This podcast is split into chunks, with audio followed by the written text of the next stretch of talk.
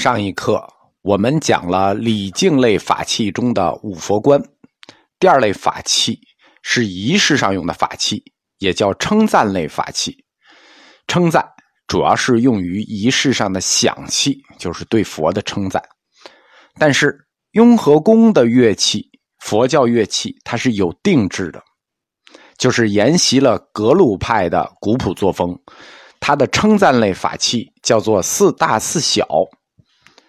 什么是四大呢？大铜号、大鼓、挠、钵，这叫四大。这种四大法器呢，声音比较大，它多用于室外法事、游行、奏乐。你想，这大铜号、大鼓、挠钵，对吧？声大。四小呢？四小是指海螺、小手鼓、手铃和铜制的小磬。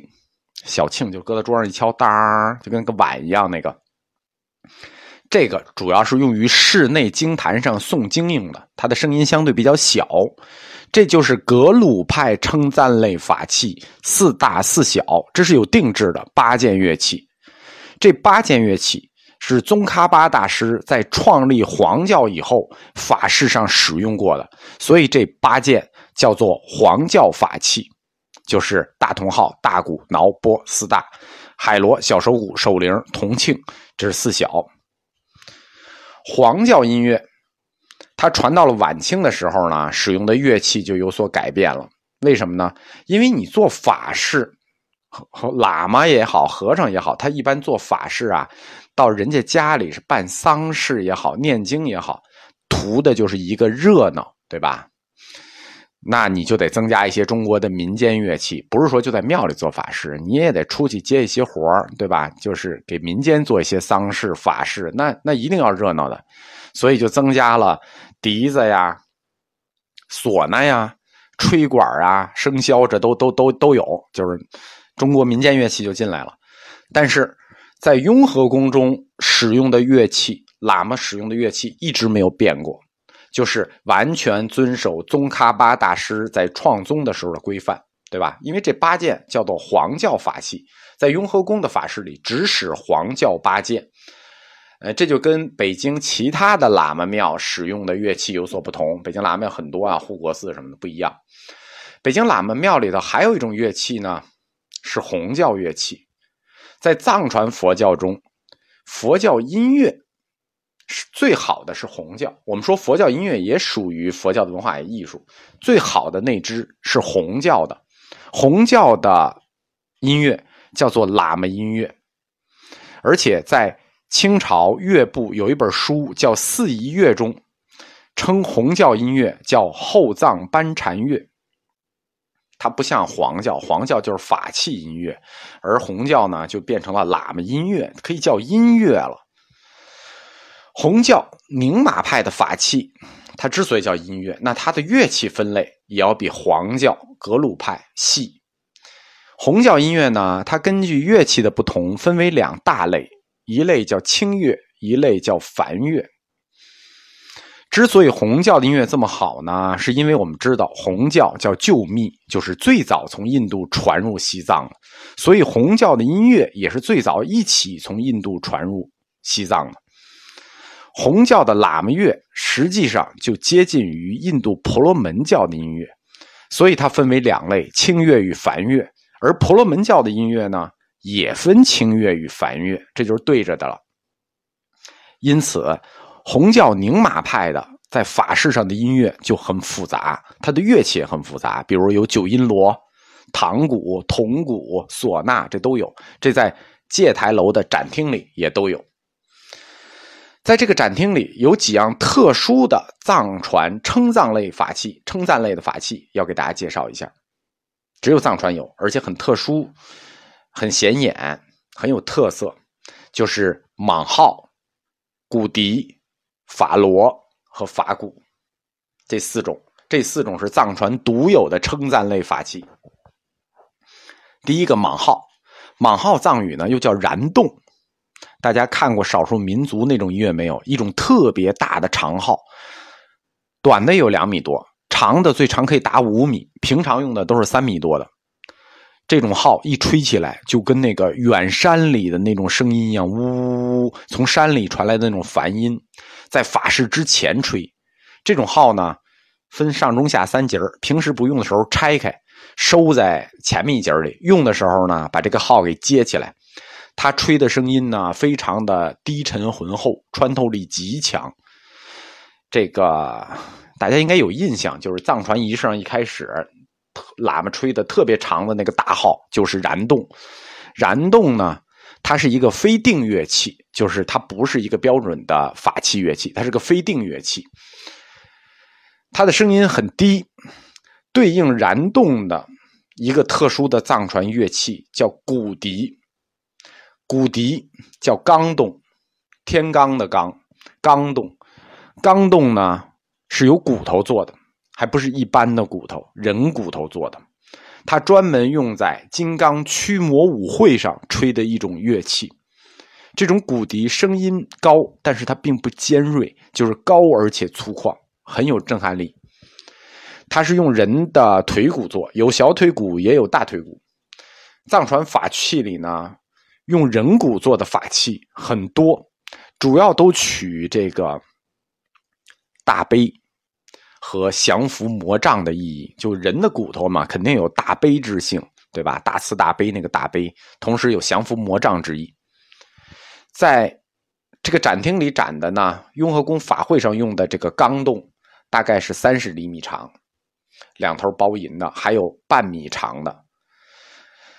蟒号、骨笛这两类法器是靠吹的，还有一种靠很少见的靠吹的法器。叫法螺，藏传吹螺。密宗大日经里说：“汝自于今日转于旧世轮，其音普周遍，吹无上法螺。”这是大日经里的一段话啊。其音普周遍，吹无上法螺。为什么？因为要转于旧世轮。这句话的意思就是说呢，释迦说法的声音，哎，就世轮嘛。要像海螺的声音一样响彻四方，普周遍。所以法螺在藏传佛教里代表的意思，它的声音就叫法音，法螺的音就叫法音。在雍和宫展厅里呢，有五件法螺啊，展出的没有五件啊，它一共有五件，展出了有三件好像，其中两件螺我们看到的不是海螺，它没有那么大，我们看到的两件大的。是砗磲做的法螺，就用砗磲，也是一种大贝壳，砗磲刻花法螺。还有一件小的，是非常少见的右旋螺。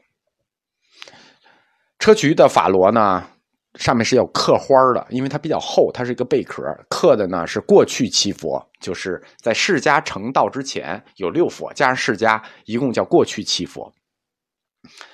法螺。它分两种，一种叫右旋螺，一种叫左旋螺。所谓法螺呢，它最初就是大海螺做的，对吧？海螺就有向左旋和向右旋。佛教所谓的左旋和右旋，跟生物学上的左旋右旋定义呢是正好相反的，就是生物上的左旋螺就是佛教里指的右旋螺，而生物学上的左旋螺是非常罕见的。那我们佛教里说呢，就顺时针叫右旋，逆时针叫左旋。但以前他不用时针来说，他就说左旋右旋。在藏语里，右旋螺有特殊的名字，叫东嘎叶起，非常珍贵。它为什么珍贵呢？我们说过，在生物学上，那种左旋螺本身就非常罕见，就是佛教里右旋螺本身就非常罕见。嗯，最高一个品类的这种螺，它的这个。左旋只有百分之五，少的有到万分之一，所以它珍贵。第一是少见，什么东西它只要一少见，那这个东西就贵了，对吧？第二呢，就是合义理，在《乾隆御制文三集》里说啊，这个罗右旋合天理，为什么呢？天右旋而日月左旋，其自西行，以天行速而日月行迟，就是这段话。这段话的意思就是说呢。天是向右旋的，哎，日月向左旋，天行的快，日月行的慢。所以说，在佛教法器里，右旋罗和天理，第一它少见，第二，根据皇上说，它合天理。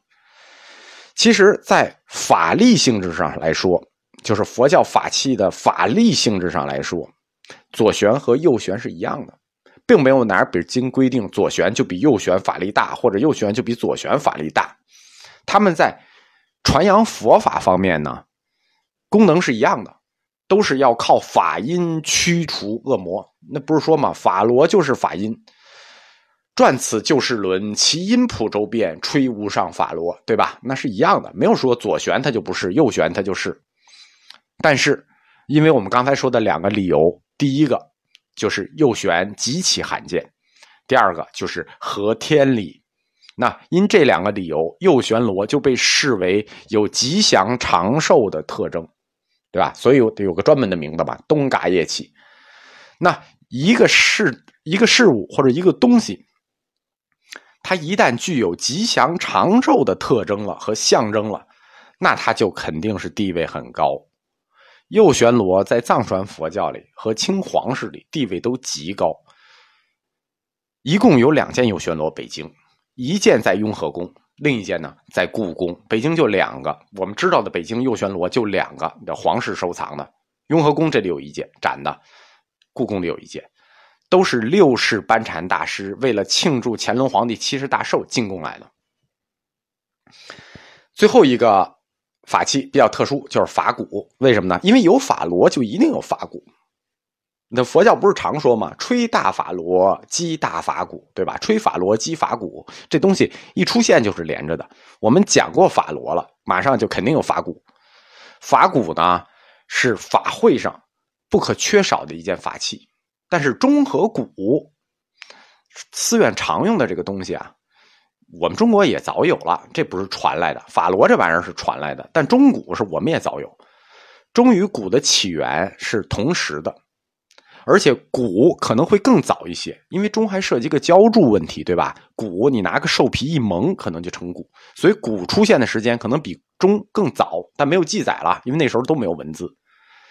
佛经曾经记载说，世尊以击鼓聚众比丘为之说法，那就是说，世尊讲法的时候就曾经击鼓聚众。而周朝呢，中国中国从周以后，在礼里头，就是周讲周礼嘛，周礼嘛，周礼里头就有击鼓迎客、击鼓送鬼神的传统，这是礼。客人来了，打鼓送鬼神，搞仪式，打鼓。那我们印度和中国都用鼓。雍和宫的这个法鼓呢，它就更特殊一些。它这个大法鼓吹的这个大法螺，你看 砗磲刻的七佛法螺吹的那个啊，那右旋螺不能拿去吹，那给吹坏了，得吹那砗磲做的。它这法鼓也特殊，它这个法鼓呢是一个藏传法鼓，我们汉传就是一个鼓，藏传的法鼓不是一个鼓，它是一个嘎巴拉鼓。我们刚才说那个骨笛叫钢洞，对吧？就是。腿骨做的，那这嘎巴拉鼓呢，是人头骨做的，就是拿两个人头骨反向粘在一起，然后蒙上皮，就是这个嘎巴拉鼓。那这种鼓呢，法骨有大悲之意，有驱魔之意，有降服之意，有破魔障之意。那我们就把六类法器中的第二类称赞类法器给大家简单介绍完了。